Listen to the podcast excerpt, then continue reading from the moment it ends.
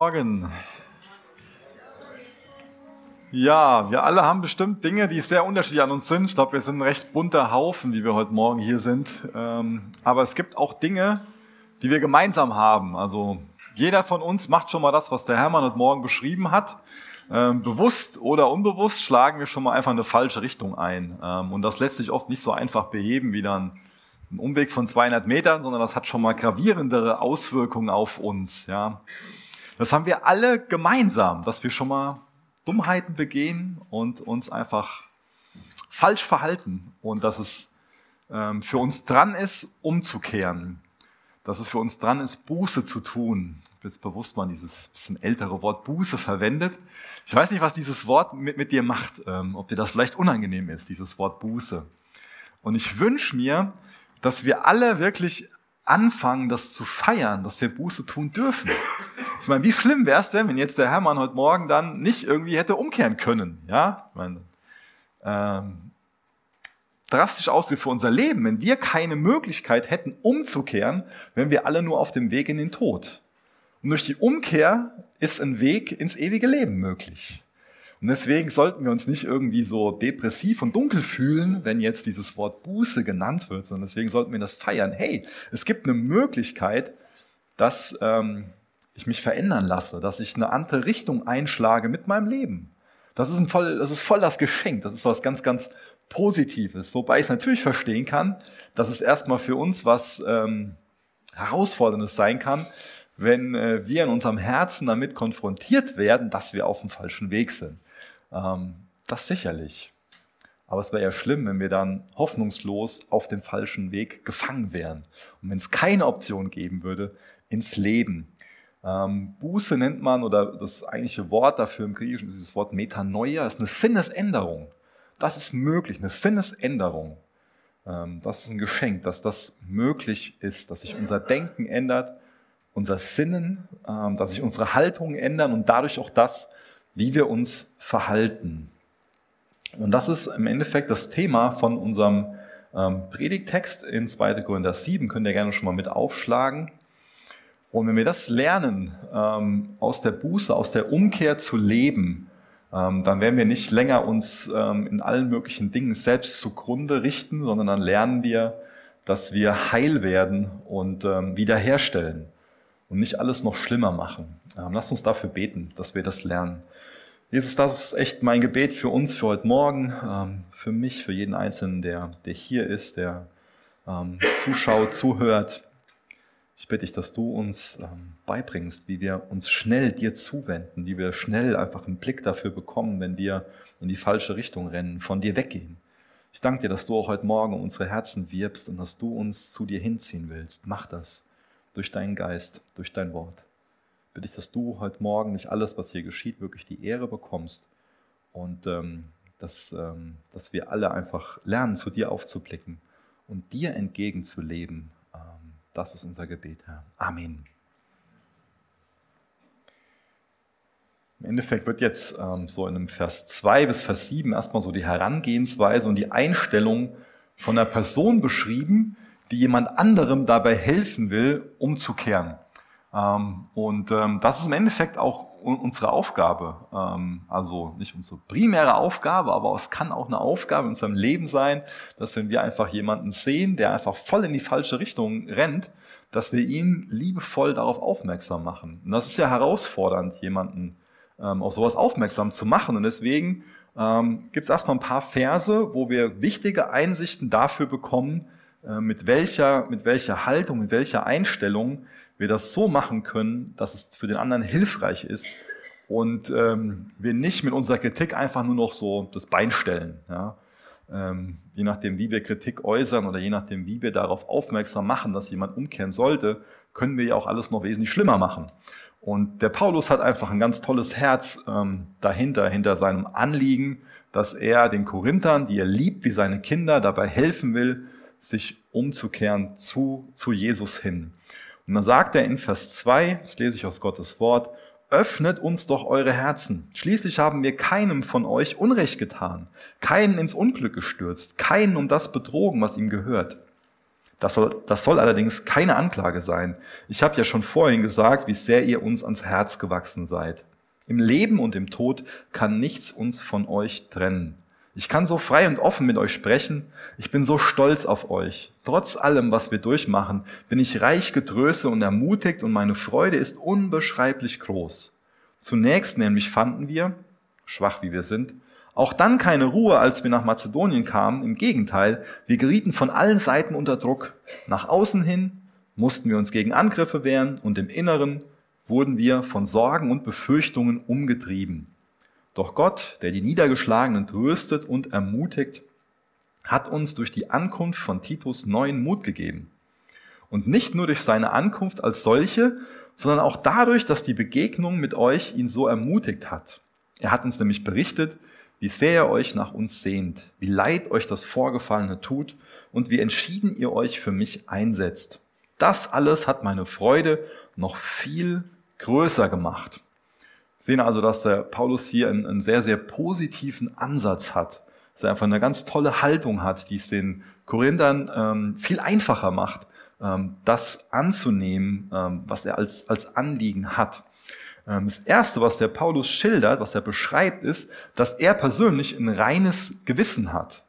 Das ist ja wichtig, wenn wir jemand anderem helfen wollen, umzukehren, ähm, ist es wichtig, dass wir uns fragen, habe ich ein reines Gewissen? Oder auch, habe ich überhaupt ein Recht, ein reines Gewissen zu haben? Ja, wir können ja schon mal ein reines Gewissen haben und, und trotzdem daneben sein. Ja. Ähm, Paulus kommt für sich zu der Überzeugung, ich habe da keinem Unrecht getan, ähm, ich habe da keinen ins Unglück gestürzt, keinem etwas betrogen. Ähm, obwohl es ganz, ganz viele Anschuldigungen gab von den Korinthern. Ja, da war viel Kritik, die dem Paulus gegenüber geäußert haben. Und Paulus ist gut damit umgegangen. Er hat das geprüft und ähm, hat von dem, wo er selbst Buße tun musste, Buße getan ähm, und ähm, ist jetzt einfach in, in, in einer guten Verfassung, ähm, um mit ihnen zu reden. Ähm, mein, Jesus geht ja her und, und macht da in der Bergpredigt Leute darauf aufmerksam, sagt denen, hier zieht erstmal so diesen Balken ähm, aus dem eigenen Auge und dann kannst du den anderen beim Splitter helfen. so. Also das sollten wir immer beachten. Ähm, dieses Bild sollte uns immer begleiten, wenn wir dabei sind, jemand anderen zu kritisieren oder wenn wir das Herz haben, jemand anderem dabei zu helfen, sich Gott zuzuwenden, dass wir erstmal natürlich bei unserem Balken anfangen um dann jemand anderem beim Splitter helfen zu können. Wenn uns die Gewichtung klar ist, ähm, dann ist das eine gute, ähm, eine gute Voraussetzung schon mal erfüllt. Das nächste ist, dass der Paulus das auf keinen Fall verurteilend macht.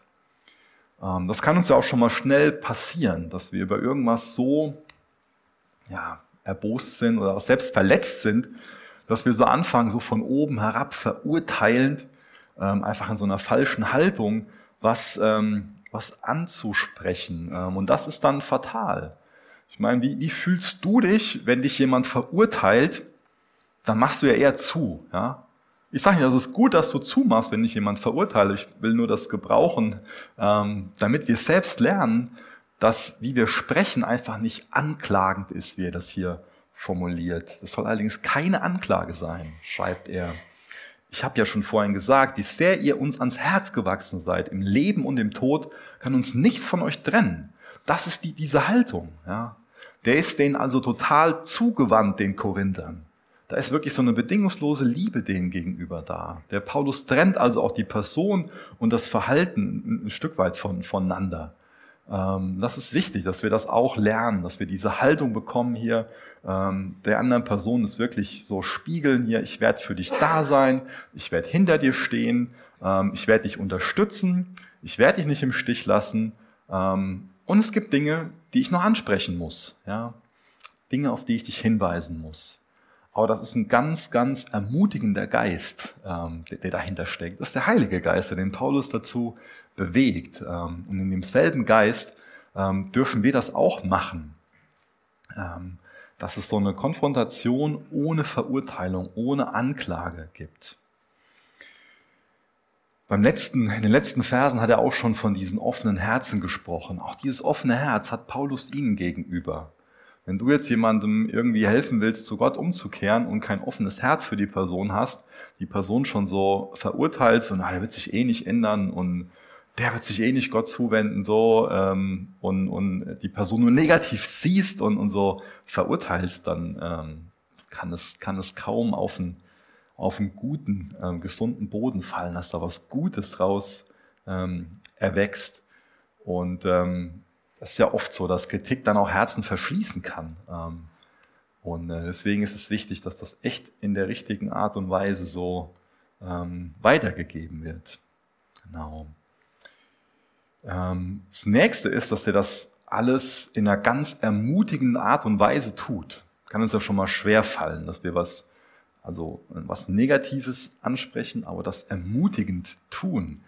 Ähm, und ähm, ich finde es toll, dass der Paulus so jeden einzelnen Schritt in die richtige Richtung feiert. Das macht er.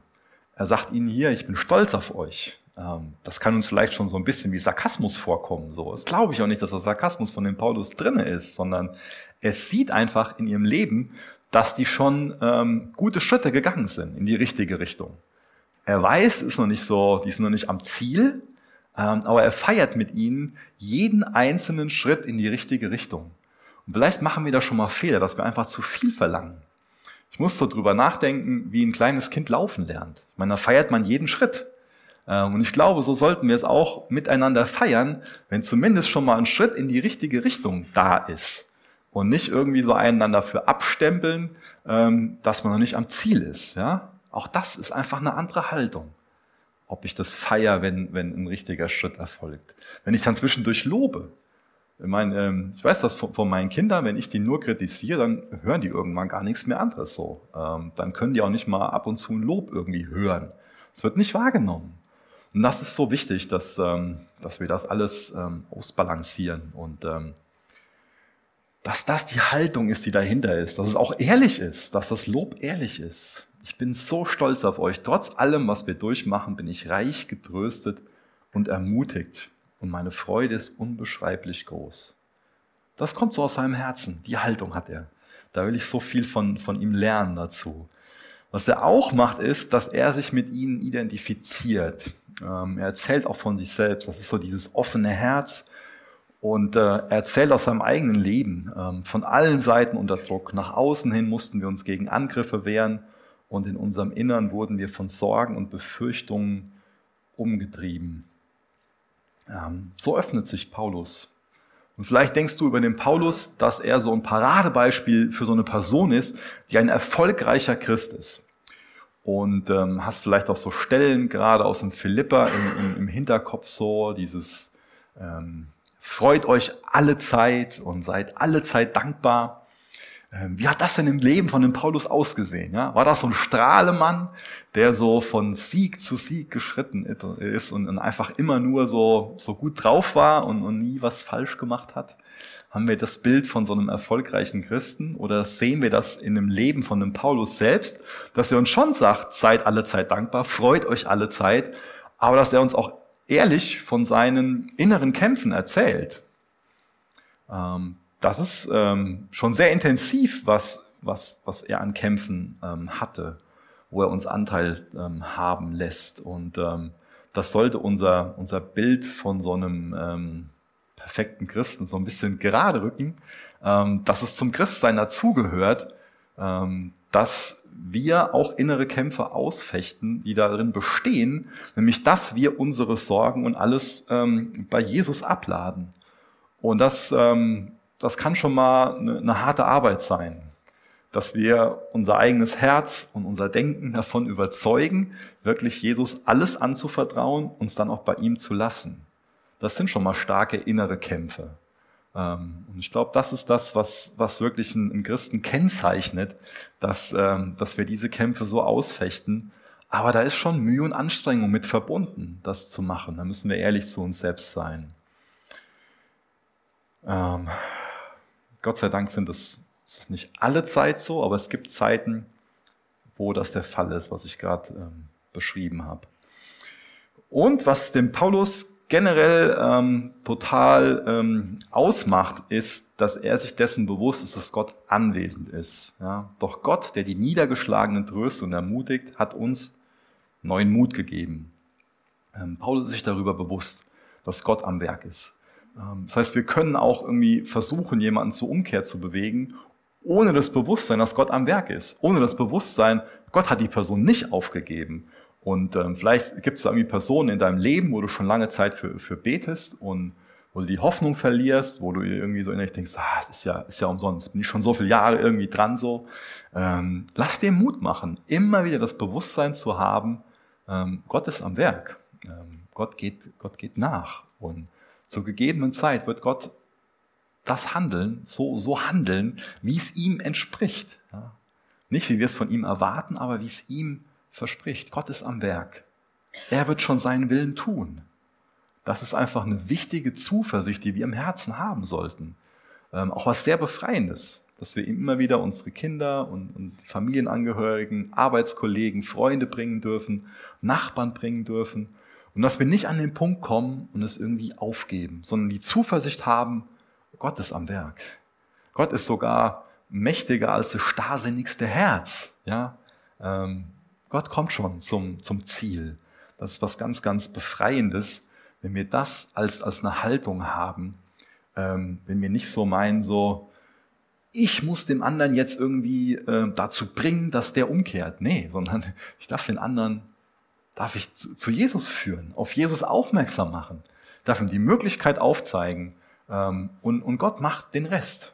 Ich überlasse das Gott und ähm, gehe jetzt nicht irgendwie her, mache da in meiner eigenen Kraft was und in der menschlichen Art und Weise, sondern ähm, Überlass es Gott. Das ist was unheimlich Befreiendes. Ja, nachdem er jetzt diese Haltung oder diese Herangehensweise, die Einstellung beschrieben hat, ähm, geht es so in ab Vers 8 um äh, Wegpunkte der Umkehr, könnte man das nennen. Ähm, ich lese mal den, den achten Vers vor. Und zwar sagt er da, mein Brief hat euch zwar hart getroffen, und doch bereue ich nicht, ihn geschrieben zu haben. Zunächst allerdings habe ich es bereut. Ich habe ja gemerkt und bin mir bewusst, wie sehr euch das, was ich zur Sprache brachte, wehgetan hat, auch wenn es nur für kurze Zeit war. Also, da gibt es diese Begegnung. Ähm, es gibt ein, eine liebevolle Konfrontation. Der Paulus hat ihnen zuvor schon einen Brief geschrieben, ähm, von dem er gerade da berichtet hat. Damit meint er, gehe ich von aus, ähm, oder ist an sich relativ sicher, dass es nicht der erste Gründerbrief ist, sondern dass es ein sogenannter Tränenbrief ist, der verloren gegangen ist. Den, den haben wir heute nicht irgendwie überliefert bekommen. Ähm, über den Brief spricht er ähm, und ähm, mit dem Brief waren, waren diese Kämpfe verbunden, die er eben auch schon beschrieben hat. Oder auch in, im zweiten Kapitel, Vers 4, da sagt er, im Übrigen schrieb ich euch voller Ängste und unter vielen Tränen. Und es war mir dabei schwer ums Herz. Aber ich hatte nicht die Absicht, euch weh zu tun. Im Gegenteil, ich wollte, dass ihr erkennt, wie überaus groß meine Liebe gerade euch gegenüber ist. Das ist die Haltung, ja.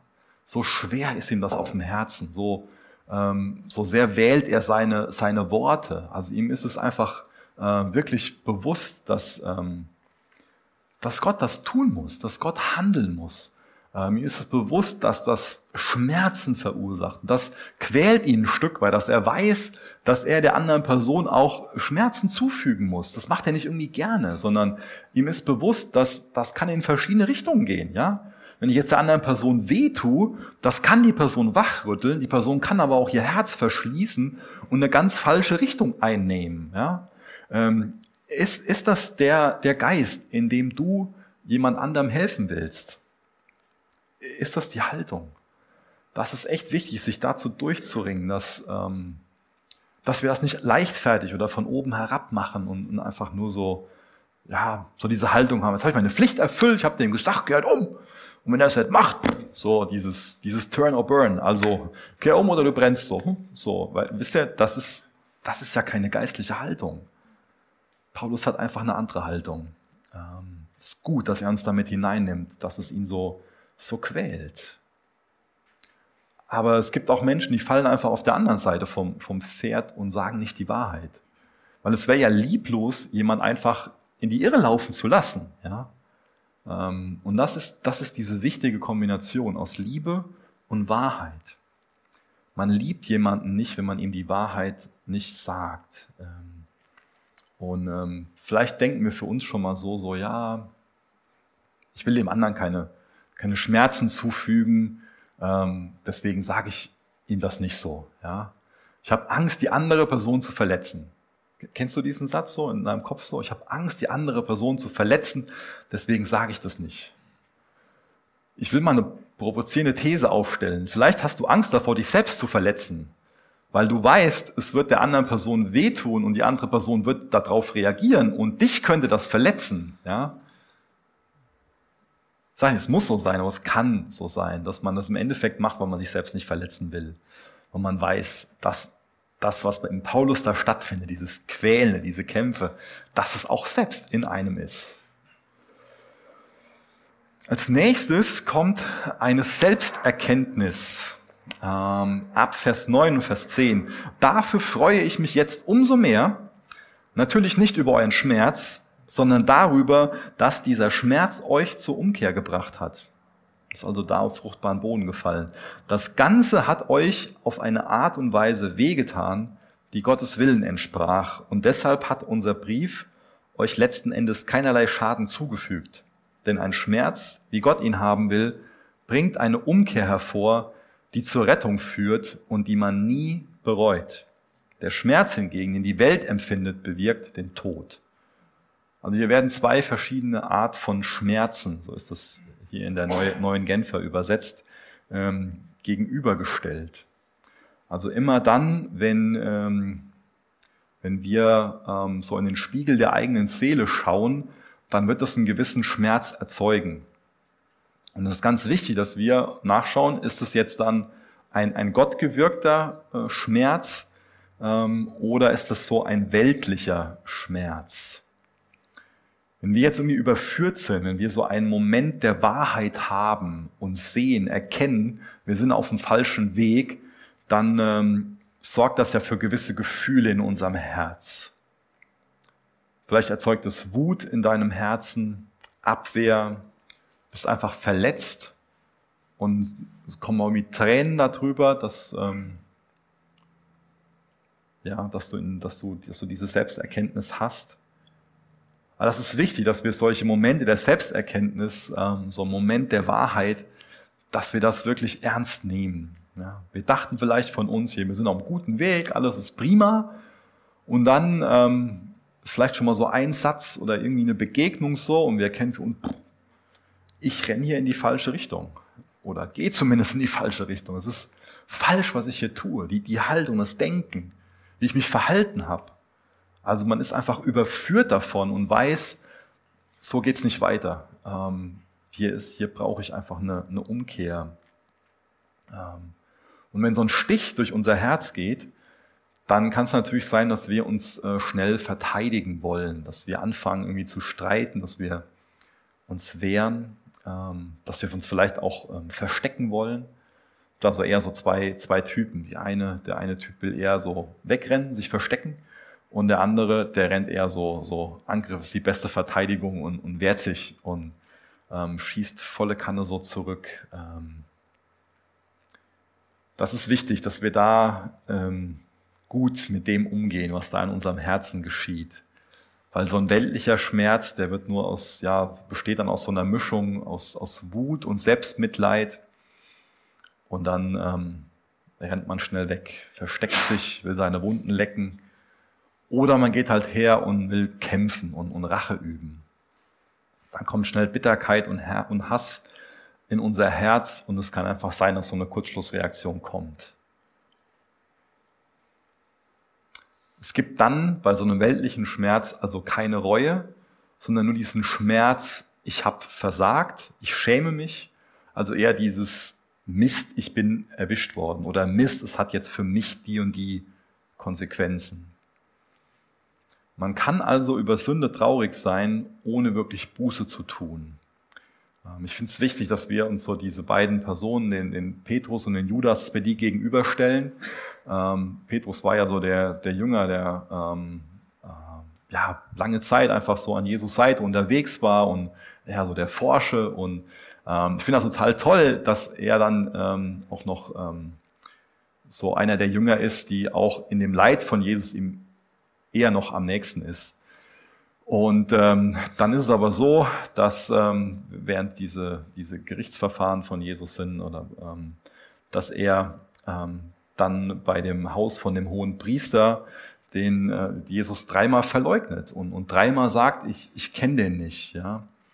Und ähm, dann hat Petrus so einen Moment der Wahrheit. Er hat begriffen, was er da getan hat und hat wie ein Baby geweint. Und diese Traurigkeit hat ihn zur Umkehr geführt und im Endeffekt dann wirklich in Freude und in eine tiefere Beziehung zu Jesus. Also das war nicht das Ende, sondern das war äh, im Gegensatz ein wichtiger Meilenstein, seine, seine Umkehr, seine Selbsterkenntnis, seine, seine Buße. So, ähm, Judas hat, hat Jesus verraten ähm, und ähm, so den Dienern von dem hohen Priester dann im Dunkeln gezeigt, wo äh, Jesus ist und ähm, ist danach auch so in die, in die tiefste Traurigkeit gestürzt.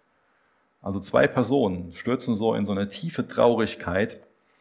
Ähm, und Judas geht ganz anders damit um als der Petrus. Der Judas wirft denen das Geld wieder vor die Füße und geht hinaus und erhängt sich. Ja, zwei Arten von Traurigkeit und zwei Resultate. Ich glaube, echte Reue führt zur Umkehr, zur Rettung. Und bei dem Judas war keine Reue. Es war eher dieses hier, ich bin erwischt worden und ich habe versagt oder so. Er bleibt so völlig bei sich. Ähm, aber Buße führt echt in, in Rettung, also nicht in die Errettung. Wir werden nicht gerettet, indem wir was tun, sondern es führt dann in die Rettung im Sinne von Freiheit. So gebraucht er das, das Wort hier. Ähm, genau, ich finde das wichtig, dass wir ähm, diese Betrübnis nach Gottes Sinn und Betrübnis der Welt, dass wir Scham und Schuld so ähm, ge gegenüberstellen. Ähm, ich habe das mal in so einer Tabelle hier versucht zu veranschaulichen. Auf der einen Seite gibt es ähm, eine Schulderkenntnis, dass wir betroffen sind über unsere eigene Schuld.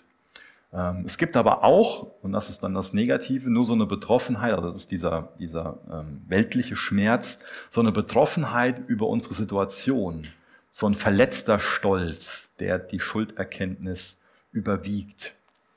Ähm, wenn, es, wenn es Gott gewirkt ist, dann ist es so eine Trauer über die Auswirkungen meiner Schuld an Gott und Menschen. Ähm, auf der anderen Seite gibt es dieses Erschrecken über die Auswirkungen für mich persönlich, für meine Lebensumstände. So nach dem Motto, ich habe jetzt irgendwo ähm, ja, ich leide unter so einem Gesichtsverlust. Jetzt, wie sollen die jetzt alle über mich denken, dass ich das und das und man, man dreht sich um sich selbst, bleibt bei sich, ist in sich selbst gefangen. Ähm, ja. Schuldbekenntnis aus dem zerbrochenen Herz, echt eine, eine Buße, weil man weiß, ich habe mich falsch verhalten. Also man übernimmt selbst die Verantwortung. Ähm, das ist eine ganz wichtige Sache. Oder es gibt ein Schuldbekenntnis auch im zerbrochenen Stolz, das dann eher so Trotz statt Buße. Ähm, Im ersten Fall gibt es dann Empfang der Vergebung, im zweiten gibt es keine göttliche Vergebung, weil, weil man immer noch irgendwo ähm, ja, in sich gefangen ist und die anderen sind die Bösen. Ähm, Wiederherstellung der Beziehung zu Gott und Menschen, ähm, Heilung, auf der anderen Seite Beziehung zu Gott und den Menschen bleibt belastet, wird nicht heil. Ähm, das ist so dieses, es gibt eine Umkehr, das ist dieses Kostbare, es gibt die Wiederherstellung der Beziehung zu Gott und zu Menschen. Es gibt die Möglichkeit, dass alles wieder, wieder heil wird. Ähm, auf der Grundlage gibt es auch ein verändertes Herz. Also Buße ist der Weg, ähm, wie es zu einer Sinnes-, zu einer Verhaltensänderung kommt, ein verändertes Herz und auch veränderte, vertrauensvolle Beziehungen. Ähm, und ähm, ich hoffe, wir alle bekommen so ein Gespür dafür, dass der Teufel uns immer wieder Lügen erzählt. uns immer wieder erzählt hier so, ihr, du hast jetzt dein Gesicht verloren und, und dir wird nie wieder jemand vertrauen. Ja? Ähm, wir werden auch im Text nachher sehen, dass das Unsinn ist. Wachstum, Reife, Zeugniskraft, auf der anderen Seite Wachstum bleibt stehen, Unreife, ähm, ein erbärmliches Zeugnis, einfach ähm, schlechtes Zeugnis. Ich weiß nicht, ob du diese Momente der Wahrheit ähm, ob, äh, oder diese Momente von der Selbsterkenntnis, ob du da irgendwie was in deinem eigenen Leben so ähm, gerade vor, vor Augen hast. Ähm, ich habe mich an einen erinnert aus meinem Leben, um mal so ein Beispiel zu geben. Ähm, und zwar war es für mich eine ganze Zeit lang einfach so, dass ich ähm, einfach schlecht mit, mit schon mal mit Kommentaren über meine Person umgegangen bin, dass ich da schon mal zu sensibel so für, für wahr, dass ich da Dinge aufgeschnappt habe und dann konnte mich das ziemlich äh, ins, ins, im negativen Sinn ins Nachdenken bringen und so in viel Selbstmitleid ähm, habe ich mich dann ähm, gestürzt und das war einfach ähm, gar nicht geistlich und gar nicht gesund für mich. Und dann habe ich für mich so einen Moment der Wahrheit gehabt. Ähm, und zwar die Person ist gar nicht irgendwie darauf abgesehen, mich zu konfrontieren oder so, sondern hat einfach nur aus dem eigenen Leben erzählt. Es ging um was völlig anderes und hat über sich selbst gesagt, ich habe gelernt, dass meine Sensibilität nichts anderes ist als Egoismus. Ähm, es hat mich ziemlich getroffen und ähm, das kann auch im negativen Sinne Menschen treffen. Ich gehe nicht her und sage allgemein, dass Sensibilität nichts anderes ist als Egoismus. Ganz wichtig, das zu verstehen, weil ich habe das schon mal in, einer ganz anderen Gruppe so als Beispiel erzählt so und da ähm, ist das sehr bitter aufgestoßen ähm, und ähm, wurde als, als so eine Zurechtweisung empfunden, so von wegen, ja, wie du sagst mir jetzt, dass meine Sensibilität nichts anderes ist als Egoismus. Nein, nein. Also die Person hat von sich gesagt, dass ihre Sensibilität nichts anderes ist als Egoismus. Und zu meinem Herzen hat das sehr gesprochen, weil das auf mich auch ähm, zugetroffen hat. Ähm, und dann ist wichtig, wie gehe ich dann damit um? Ähm, und ähm, ich glaube, durch Gottes Gnade konnte ich mittlerweile lernen, besser damit umzugehen und für mich zu sagen, egal was das für ein Kommentar ist, erstmal ähm, zu wissen, ich bin dafür verantwortlich, wie ich damit umgehe. Ähm, und dann kann ich das, ähm, kann man das vernünftig prüfen, welche Gewichtung das braucht und was davon wahr ist und so. Aber man muss nicht dem die Macht geben, dass dieses Kommentar mit einem spielt, dass es in, in den Kopf kommt und einem alles Mögliche so, ja. Ähm, sondern man lädt Gottes Geist ein, das, das zu gebrauchen und, und zu, zu gewichten. Ähm, und dann kann man daran, daran reifen, ja.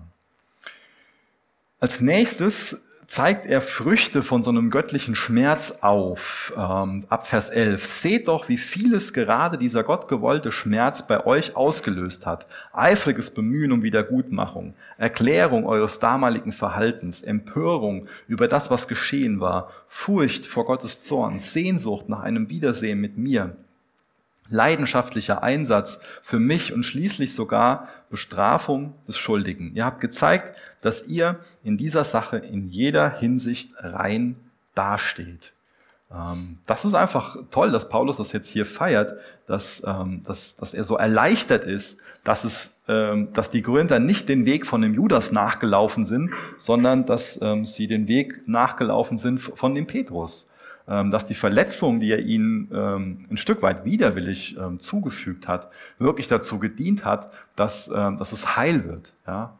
Dass sie als ganze Person heil werden. Und da kommen diese, diese ganzen ähm, guten Früchte draus hervor, die wir gerade ähm, irgendwie aufgezählt haben. Und das kann natürlich, ähm, können wieder, wiederum so ähm, Kriterien sein, an denen wir uns selbst prüfen. Ähm, zeige ich da gute Früchte? Ähm, ist es einfach nur ein weltlicher Schmerz, den, den ich da irgendwie so hab oder ähm, da lasse ich zu, dass Gott durch diesen Schmerz wirklich an meinem, an meinem Herzen wirkt. Und eine Sache, die er nennt, ist dieses eifrige Bemühen um Wiedergutmachen. Ähm, Geht es dir denn darum, dass es dann wirklich, dass du es wirklich da, ja, dabei bist, das eifrig ähm, zu bereinigen? Das ist eine wichtige Frage. Oder auch diese Erklärung eures damaligen Verhaltens. Ähm, damit meint er nicht, dass die sich jetzt rechtfertigen. Ähm, das, das bestimmt nicht ähm, sondern er meint damit, dass ähm, die wirklich eifrig bemüht sind, die ganze Sache zu bereinigen, dass die bereit sind, darüber zu, zu sprechen.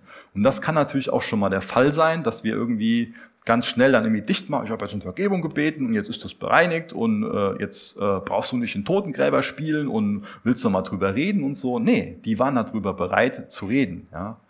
Also ähm, natürlich gibt es auch Personen, die nachtragend sind, die Totengräber sind in dem Sinne. Ähm, aber hier ist, ist der Kontext, das Wichtige, die sind bereit, das nochmal alles aufzurollen, zu sagen, hier, das war so und so und so. Ähm, nicht um dann irgendwie ähm, die ganze Schuld irgendwie alles immer aufzuteilen und so, das funktioniert ja gar nicht. Aber mit dem Herz, wir reden darüber, wir haben ein offenes Herz einander zugewandt und sind wirklich dafür bereit, das zu bereinigen. Ganz, ganz wichtig. Also es ging ihnen nicht darum, sich selbst zu rechtfertigen. Und das müssen wir auch über die ganze Sache verstehen. Der Einzige, der uns rechtfertigen kann, ist Jesus. Ja? Nicht unsere Buße macht uns gerecht, sondern äh, das, was er für uns am Kreuz gelitten hat. Dadurch können wir gerecht werden. Wenn wir noch dabei sind, irgendwie die Schuld auf andere zu, zu schieben, ähm, dann ist die Schuld noch, noch bei uns. Ähm, der Einzige, der unsere Schuld nimmt, ist, ist Jesus. Und in 1. Johannes 1, Vers 9 und dann auch später in 2, Vers 1, dann lesen wir, wenn wir unsere Sünde bekennen, dann haben wir einen Fürsprecher beim Vater, Jesus Christus, den Gerechten. Also erst wenn wir aufhören, uns selbst zu rechtfertigen, dann steht Jesus auf und beginnt uns zu rechtfertigen. Also bist du noch dabei, dich selbst zu rechtfertigen oder lässt du wirklich Jesus dich rechtfertigen? Und dann das Tolle, in den letzten Versen, Vers 12 lese ich vor, ähm, geht es ganz viel um die Wiederherstellung des Vertrauens, um eine gewachsene Achtung und Freude.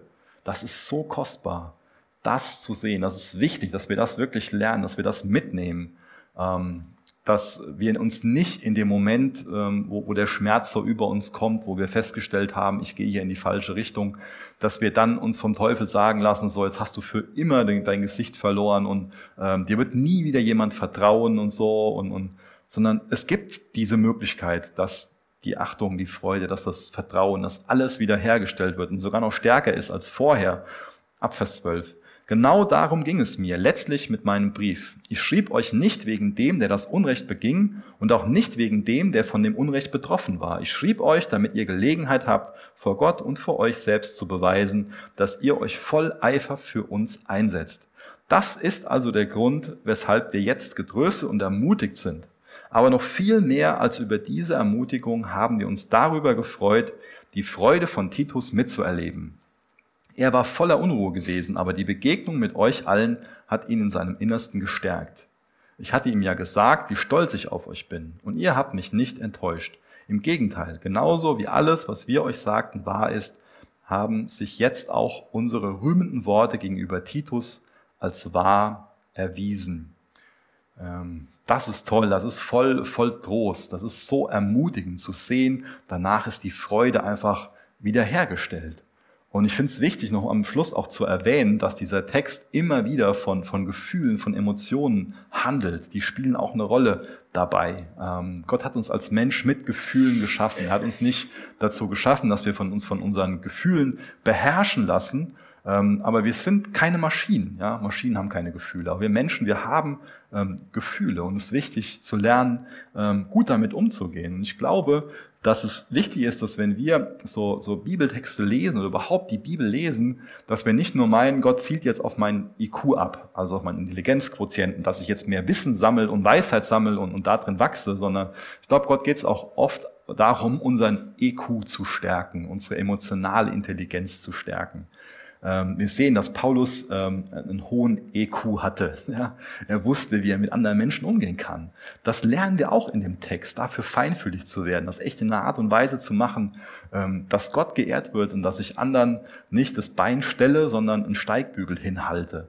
Natürlich immer in der Gefahr auch, wie Paulus das beschreibt, diese, diese, dieses Quälende da drin, so, ah, es könnte aber sein, dass, dass ich doch irgendwie ein Bein stelle und so. Und das ist aber auch gut, das zu wissen, weil dann machen wir uns auch abhängig vom, vom Heiligen Geist und verlassen uns nicht auf uns selbst, sondern bitten Jesus, dass er in dem Ganzen so, so handelt. Und dann ist nachher wirklich wieder die Freude hergestellt, äh, wie er das beschrieben hat. Auch die Achtung. Ab Vers 15 lese ich weiter. Im Übrigen ist seine Zuneigung zu euch noch viel stärker, wenn er sich in Erinnerung ruft, wie bereitwillig ihr alle euch meinen Anordnungen unterstellt habt und mit welchem Respekt und welcher Ehrerbietung ihr ihn willkommen geheißen habt. Ich bin froh, dass ich mich in jeder Hinsicht auf euch verlassen kann. Titus war von der Reue der Korinther beeindruckt. Ja, da ist so eine Wertschätzung ähm, gestiegen im Endeffekt. Das war nicht so, dass die Beziehung ein für alle Mal zu Ende war. Nein, da war wirklich eine echte ähm, Wiederherstellung da. Ähm, das, ist, das ist möglich, ähm, wenn wir, glaube ich, den Weg gehen, den uns Paulus jetzt hier ähm, vorgezeigt hat. Und das wünsche ich mir für mich, dass ich in der Art und Weise darin, darin wachse.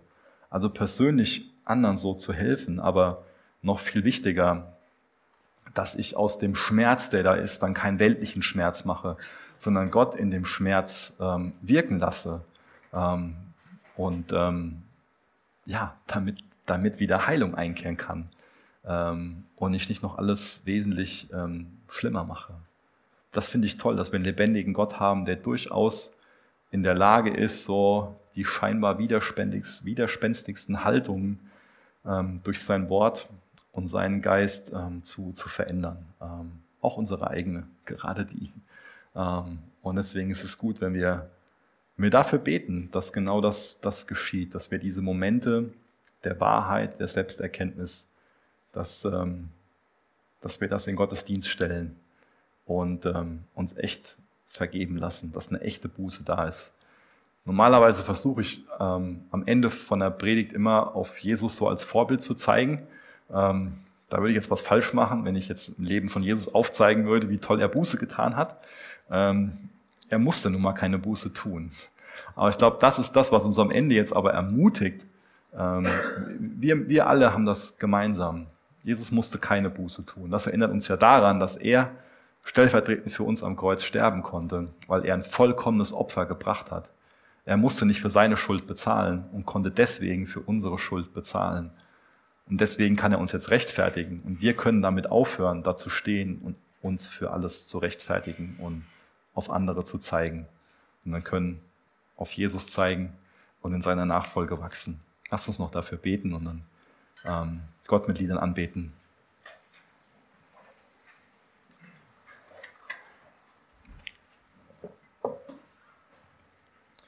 Vater, dein Wort ist uns echt kostbar und wir bitten dich gemeinsam ähm, für uns, dass du uns solche Momente der Selbsterkenntnis schenkst, dass wir für uns erkennen, wo wir auf dem falschen Weg sind.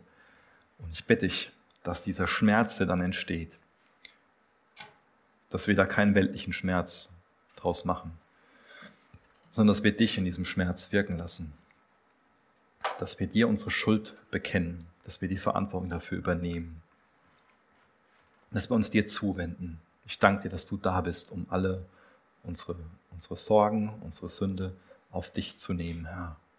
Danke, dass du Jesus ein vollkommenes Opfer gebracht hast, damit wir gerechtfertigt werden können. Du konntest für uns sterben. Du hast unsere Schuld auf dich genommen. Und dafür rühmen wir dich, Herr. Ich bitte dich, dass wir darin wachsen, ein gutes Zeugnis zu sein, indem wir authentisch leben Verantwortung für das übernehmen, was wir falsch gemacht haben. Ähm, dort, wo wir sind, in unseren Familien, auf dem Arbeitsplatz, in der Nachbarschaft, Herr, ähm, hilft das dadurch einfach viel, dass wir dadurch viel darin wachsen, Licht und Salz zu sein. Amen.